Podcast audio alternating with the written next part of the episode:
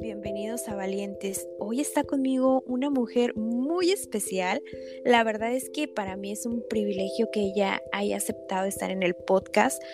Ella es creadora del libro La carrera más difícil de nuestras vidas y para mí es un honor así grande, grande que Valentina esté con nosotros. Bienvenida Valentina, ¿cómo estás?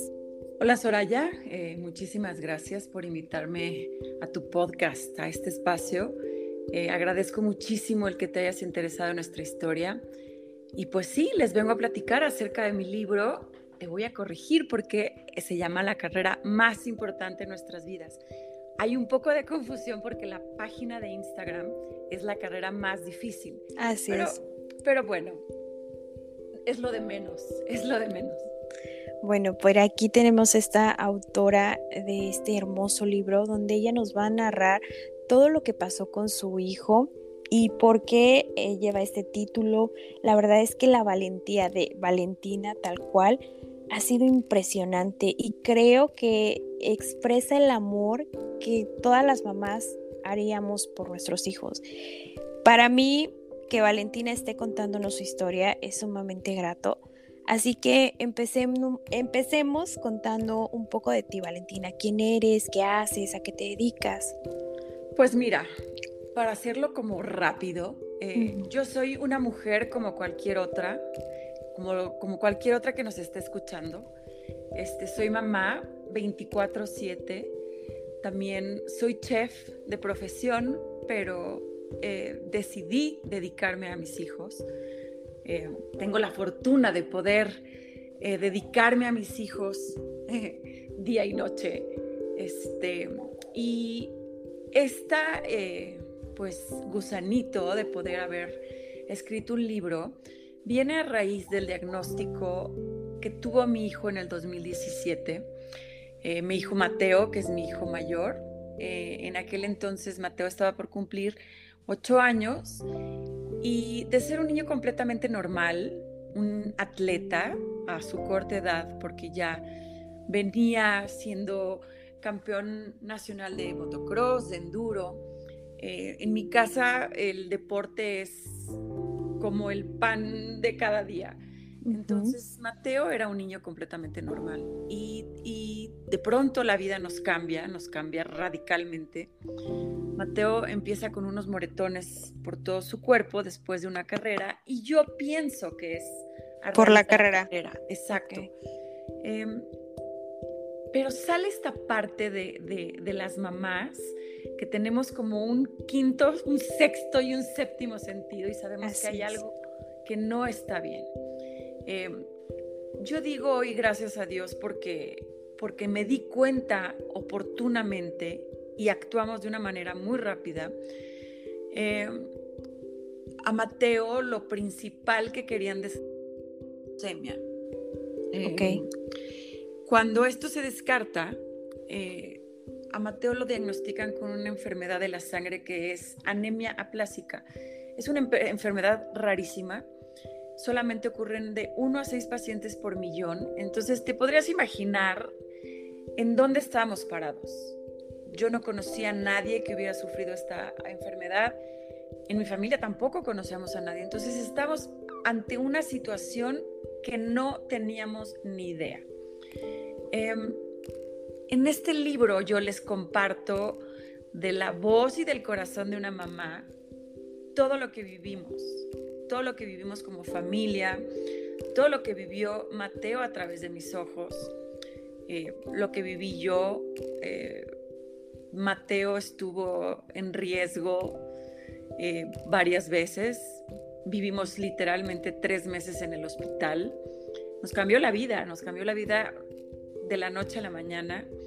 Todo esto termina en un trasplante de médula ósea que hoy, gracias a Dios, y lo digo con el alma y con el corazón lleno de agradecimiento, eh, Mateo es un niño completamente sano. Mateo hoy está perfecto, tiene una vida normal, eh, porque mucha gente me dice, oye, pero ¿qué restricciones tiene? Mateo no tiene ninguna restricción. Mateo es un niño lleno de vida, feliz, agradecido por esta segunda oportunidad. Y todo esto hace cinco años. Em, en mi libro encuentras todo lo que vivimos como familia, todas las complicaciones que hubo y, creo que la parte más importante de, compartir nuestra historia es para todas esas personas, eh, para todas esas mamás, esos papás que están pasando situaciones similares, para que sientan que van acompañados en el camino, para que se sientan entendidos, porque muchas veces eh, cuando estamos en estas situaciones, eh, la gente que no lo ha vivido en carne propia, sí te, te alienta, te acompaña, te apoya, por supuesto, eso no, no le quito el mérito. Claro. que el que te acompañe una persona que ya pasó lo mismo, eh, sí le da otro sentido, sí le da como otra, te ayuda, ¿sabes? Te, te, te da esa, esa, esa lucecita que de pronto uno necesita. Así es.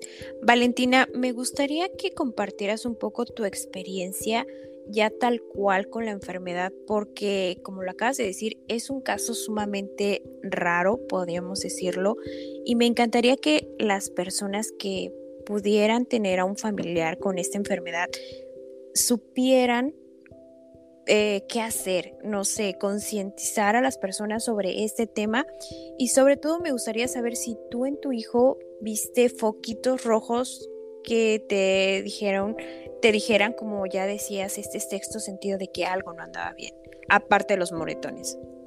Pues mira, te soy honesta, la verdad es que Mateo no dio ningún otro síntoma que a mí me alertara, porque Mateo tenía, seguía teniendo la misma energía, eh, tenía apetito, nunca tuvo fiebre, nunca estuvo cansado. Lo único que a mí me llamó la atención fueron estos moretones que eran de un color violeta impresionante, eran, eran diferentes a todos los moretones que mis hijos normalmente tienen, ¿no? Por andar en la bici, por andar en la moto. Claro. Eh, y justo le salieron en el área de la cadera al mismo, o sea, en el mismo lado, ¿no? Este, y de pronto así se empezaron a, multiplicar por todo su cuerpo. Yo, obviamente, pensando que era como un tema de la carrera, porque se había caído, eh, pues, ¿qué es lo primero que haces como mamá? Pues te embarro árnica, te doy chochitos. Sí, claro. Y y, o sea, él no, no le causaba dolor, pero no se le quitaban y al contrario, le empezaban a salir por todos lados. Em, de pronto, a los tres días que pasa esto, tengo otro hijo, mi hijo Jerónimo, que es mi pequeñito. En ese entonces tenía cinco años. Eh, estaban jugando Mateo y él, y como sabrás, un niño de cinco años pues tiene una fuerza mínima. Sí. Estaba jugando con Mateo y de pronto le dio como un, un golpecito en el pecho. Mateo al instante empieza a gritar del dolor y a llorar. Y yo como mamá, ¿no? Diciéndole, no exageres, mi hijo, o sea, te pegó tu, y tu hermano, no pasa nada. Cuando se mete a bañar y se quita la camiseta, haz de cuenta que el estómago se me hizo un agujero gigante, porque Mateo tenía una pelota en el pecho, como una pelota de golf, salida, totalmente con un hematoma tremendo y ahí fue cuando dije, algo no está bien. Algo no está bien. Eh, hacía un par de meses a un compañero de Mateo lo, lo habían diagnosticado con leucemia y uno de los síntomas eran esos moretones que le salían al amigo de mi hijo. Claro que lo primero que pensé fue eso, ¿no? Es leucemia, claro. Claro. Y fue lo primero que se, se, se tuvo que descartar. ¿Por qué? Porque las plaquetas de Mateo, al hacerle un estudio de sangre, eh, venían bajísimas, bajísimas. El nivel normal de cualquier persona es de 140 mil a 450 mil. Mateo las tenía en 5 mil. O sea, estaba... bajísimo, sí, súper bajito. Eh, a pesar de eso, Mateo no presentaba otro síntoma.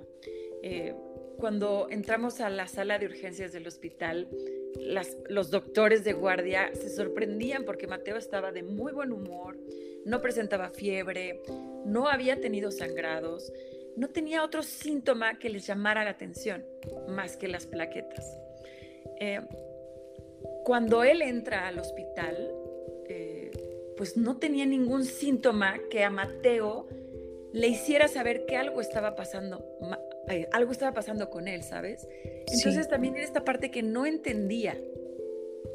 De ser un niño totalmente activo, pues no se podía mover de la cama, no podía bajar al baño, porque cualquier eh, cosita podía causarle una hemorragia interna. ¡Wow! ¡Qué fuerte! Ahora dices que ¿Qué, se sabe de esta enfermedad? Y mi recomendación para todos eh, eh, aquellos que me están escuchando, sobre todo los papás, es, es esto, el, tú sabes cuando tu niño tiene algo, ¿sabes? O sea, hacerle caso a esa intuición que te dice que algo no está bien. Es importantísimo y creo que eh, en cualquier enfermedad, sobre todo en este tipo de enfermedades raras, que se diagnostiquen con tiempo, porque eso es lo que tenemos en contra, el tiempo. El tiempo. Entonces, em, sí es importante que hagamos caso de esos pequeños síntomas, aunque sean lo más tonto del mundo, ¿no? Porque muchas veces eh, nuestros hijos nos dicen, ay, es que me duelen las piernas, ah, y tú así automáticamente dices, ah, lo que pasa es que estás creciendo. Claro, puede ser que estés creciendo, pero también son síntomas de otras cosas. Entonces, no, no, no, no pasarlos por alto, ¿sabes? Eh, ponerles la atención porque ese puede ser la diferencia en todo. Y en el caso de Mateo, pues fue eso, ¿no? El, el, el diagnóstico oportuno que se le dio. Con Mateo la enfermedad fue algo explosiva, por, por así llamarlo porque esta enfermedad eh, pues es catastrófica, si lo quieres ver así. Eh, los pacientes que viven con anemia plástica sufren mucho porque su vida se vuelve a base de transfusiones, de plaquetas de sangre, este, no tienen eh, defensas, entonces se la viven con infecciones. Es, es un tema, la verdad. con Mateo, como todo fue tan rápido, a pesar de que le pusieron ciertos tratamientos, no, no reaccionó su médula y tuvo muchas complicaciones, muchas complicaciones que pusieron en riesgo su vida, pero que al final terminamos en un trasplante de médula. Esto te estoy diciendo que a él lo diagnostican el 23 de, de agosto y su trasplante de médula es el 11 de octubre, un mes y medio después. O sea, todo fue muy rápido. rápido, ¿no?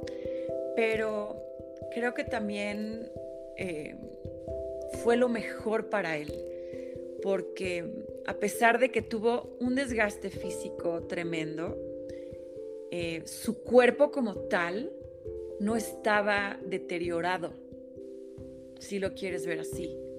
Entonces, pues los resultados fueron distintos, ¿no? Eh, a mí me encantaría decirte que, el pronóstico de esta enfermedad es, es bueno, desgraciadamente no, precisamente por eso, porque no hay los suficientes doctores que la sepan diagnosticar. Entonces, cuando los niños o los adultos llegan con el doctor adecuado, ya pasó mucho tiempo. Entonces, es, es importante el diagnóstico oportuno de esta enfermedad y cualquier otra, ¿no? Claro qué fuerte lo que me, cuentas. Eh, es que tan solo imaginar la travesía que, que a pesar de que fue corto el tiempo, como lo describes, fue un proceso muy difícil. Tú decías que él tuvo un trasplante de médula. Así es. ¿Quién fue su, su donador? Mira, eh, su papá fue el donador. Eh, al principio, cuando nos, avisan que Mateo necesita un, trasplante, la primera eh, opción fue eh, mi hijo Jerónimo, por ser hermanos. Claro. Pero como te comentaba, Jero estaba muy pequeñito, tenía cinco años y tenían que hacer varias extracciones de células madre para poder recolectar las células suficientes para el trasplante y eso también eh, ponía en riesgo a Jero por su corta edad. Em, el, tiempo, como te, dije al principio, se vuelve eh, oro, ¿no? Los días van en contra de, de la enfermedad, desgraciadamente, y lo que nos hace falta es eso, tiempo, porque la enfermedad te empieza a ganar. Y aquí el doctor, que quiero mencionar su nombre, que es eh, para mí es el mejor, no es un oncólogo, hematólogo pediatra, es el doctor Alberto Laya Vargas. Eh, fue el que le salvó la vida a mi hijo, fue el que luchó por él segundo a segundo y que a pesar de, lo complicado que se puso el caso de Mateo, no dejó de luchar ni un segundo. Eh, en ese entonces el doctor decide que por las complicaciones que está teniendo Mateo, el donador va a ser su papá. Eh, este tipo de trasplantes se llaman aploidéntico y es porque solamente tienen el 50% de compatibilidad. Eh, en el caso, su papá tiene el 50 y yo tengo el 50. Entonces, también se vuelve como un volado, ¿sabes? Claro, de que funcione o no. Exacto, porque solamente tienen el 50%. Lo o sea, el mejor pronóstico, si lo quieres ver así, es, que se busque una compatibilidad del 100%. El tema aquí era que no teníamos tiempo de buscarlo, porque no está tan fácil encontrar una compatibilidad al 100. Para eso existe esta fundación maravillosa que se llama Be the Match, con la cual de pronto colaboro. Y ellos te ayudan a encontrar un donador no relacionado para tu trasplante. En nuestro caso no tuvimos el tiempo y fue mi marido, fue el papá de, Mateo el que fue el donador. Y también creo que fue la mejor opción para Mateo, porque mi marido es un atleta de alto rendimiento, en ese entonces estaba espectacular eh, hablando de salud, no digo que ahorita no, ¿verdad? Pero era un atleta como tal y, fue la mejor opción para Mateo, sin duda. No me cabe duda que Mateo ha sido un guerrero en toda la extensión de la palabra, pero ¿qué pasa con Valentina? ¿Qué pasa con Valentina como mujer, como mamá? ¿Qué pasaba por tu mente en esos momentos tan difíciles de tu vida? Pues mira, eh, esta pregunta me la hacen muchas veces y siempre les contesto lo mismo Imagínate que tú estuvieras en mis zapatos y que te dijeran que tu hijo se está muriendo. ¿Cómo reaccionarías? Eh, creo que ahí no tienes opción de rendirte, ¿sabes? Te pones este caparazón y esta eh, fortaleza y este escudo de que nada te va a detener y vas a luchar hasta el último momento. Eh, no te voy a decir que fue fácil, fueron momentos muy difíciles, tal vez los más difíciles de mi vida, pero que no, no permití que el miedo se apoderara de mí. Eh, lo trabajé, había días buenos, había días malos y días peores. Eh, cuando tenemos un hijo enfermo, eh, los miedos nos acaparan y nos hacen de pronto muchas jugarretas. La mente nos, nos lleva a, lugares indeseables. Eh, nos imaginamos cosas horribles, pero es nuestra mente, ¿sabes? O sea, es ahí cuando tienes que, que saber controlar esa parte de ti y decir, no me voy a dejar, no me voy a dejar. Y yo, tanto como mi marido, estábamos dispuestas a luchar contra este monstruo y, no íbamos a dejar que por nada del mundo se llevara nuestro hijo. Eh, como te digo, no fue fácil y no fue fácil dividirme en dos porque yo también tenía otro niño. Eh, el, separarme de, de, Jero durante tres meses que yo viví en el hospital también fue muy duro porque pues dejas, dejé un chiquitín, ¿no? De cinco años. Que te necesitaba en ese momento también porque estaba pequeñito y querías mami. Así es, pero que a pesar de que tenía cinco años, su madurez fue espectacularmente increíble y, y lo entendió a su manera, ¿no? Y entendió que en ese momento eh, su mamá necesitaba estar con su hermano porque su hermano pues la estaba pasando muy mal. Eh, mi madre, gracias a Dios, estaba cerca de mí y, fue la que se hizo cargo de, de Jero esos meses. Eh, Homero, que es mi marido, y yo nos dividíamos las estancias en el hospital yo la mayor parte del tiempo estuve con Mateo y Homero pues se dividía con Jero. Jero de pronto me lo llevaban al hospital un poquito a verlo, pero fue difícil, fue difícil. Y es, es esta parte que, uno tiene que apechugar, ¿sabes? Que, tienes que, decir, pues órale, ni modo, es, es lo que me toca y, le voy a dar batalla. Es es reencontrarte con una persona posiblemente que nunca hubieras sabido que, que existe, porque en ese momento te das cuenta de esa fortaleza que tienes, de esa fortaleza que te hace luchar y no caerte, o si te caes, te vuelves a levantar. ¿Por qué? Porque todo lo haces por tu hijo. Así es. Qué bonito, Valentina, qué bonito cómo te expresas. Y no cabe duda que le estás dando voz a todas las mamás que te van a escuchar, porque en algún momento nos hemos sentido así, en algún momento nos hemos sentido desesperadas cuando nuestros niños se enferman y eh, afortunadamente pues a veces solo es una gripa o se cayeron, no sé, pero cuando ya estés en una situación tan compleja, el mantenerte fuerte, el mantenerte resiliente y salir todos los días a luchar por tu hijo, qué extraordinario. Y cuánto amor, cuánto amor hay en un ser humano para, para darlo todo por sus hijos, ¿no? Esto es el amor de una madre. La mayoría de nuestras chicas, o más bien la mayoría de nuestra audiencia son chicas. ¿Te gustaría dejarles un mensaje? Claro.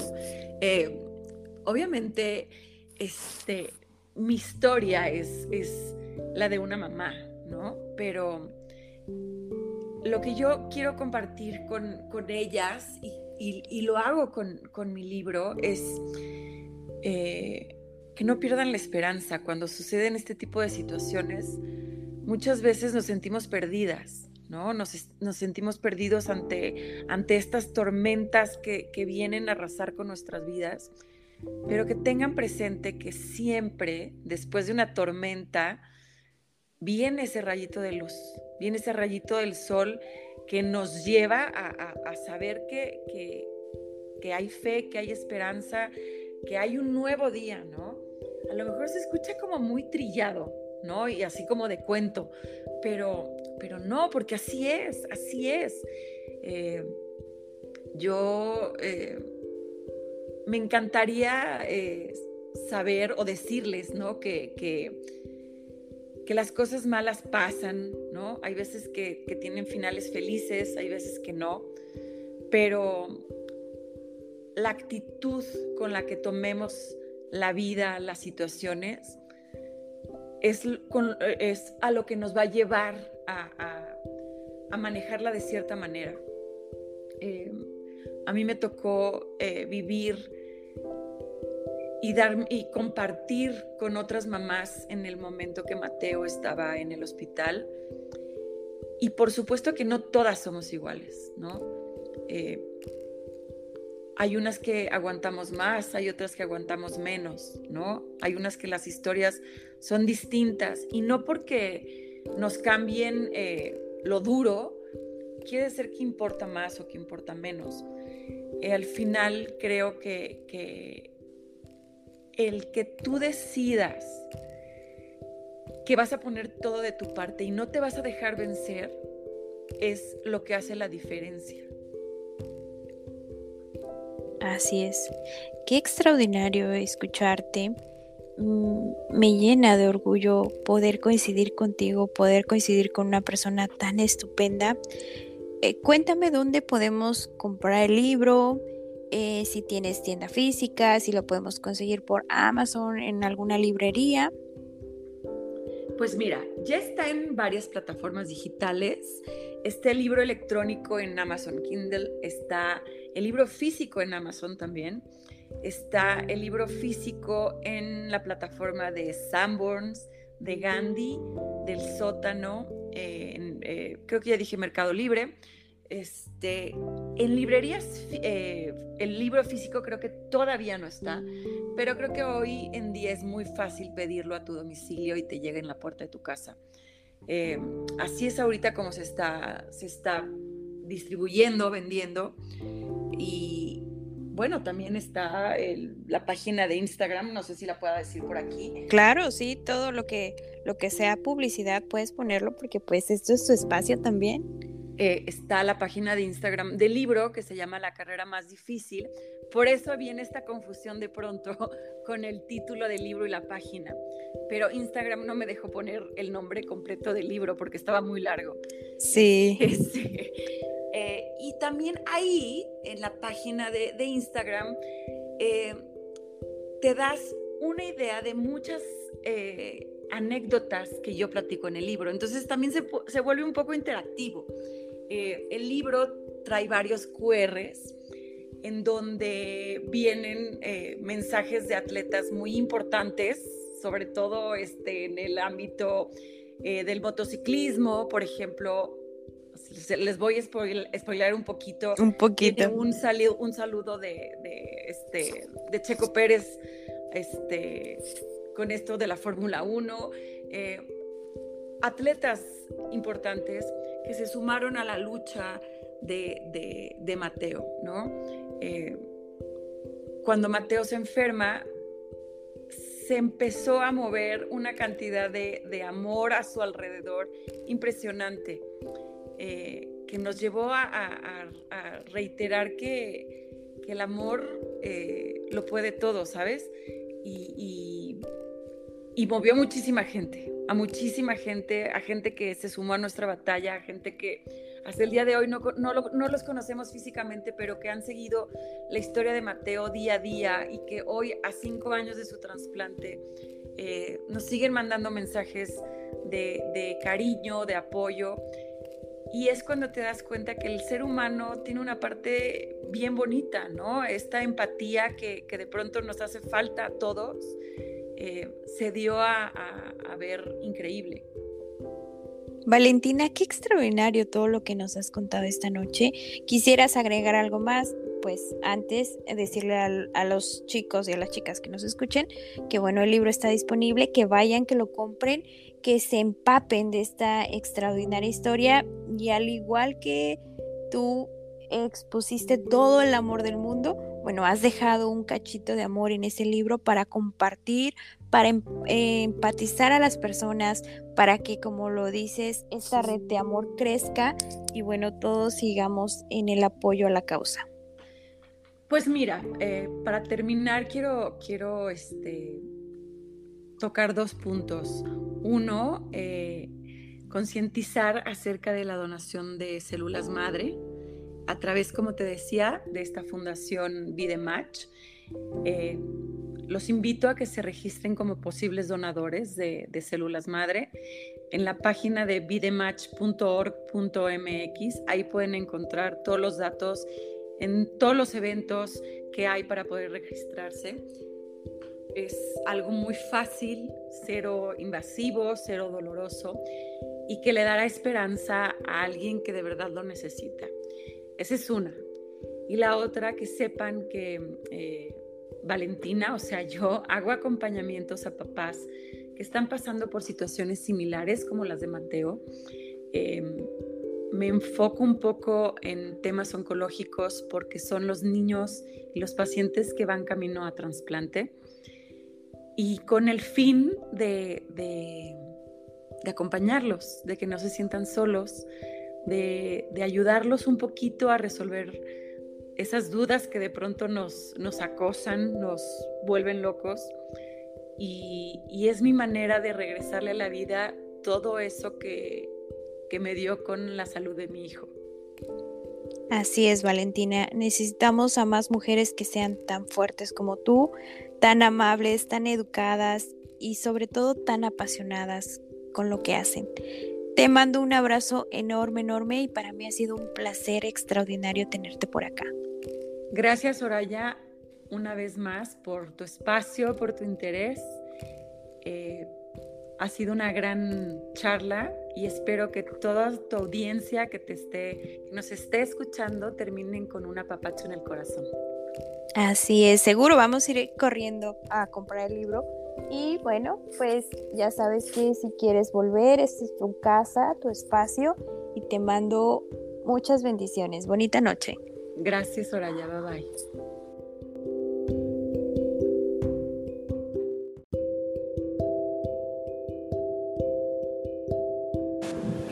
Esto fue Valientes. Gracias por escucharme. Si te gustó el episodio, compártelo con tus amigos y te veo en el próximo episodio. Gracias.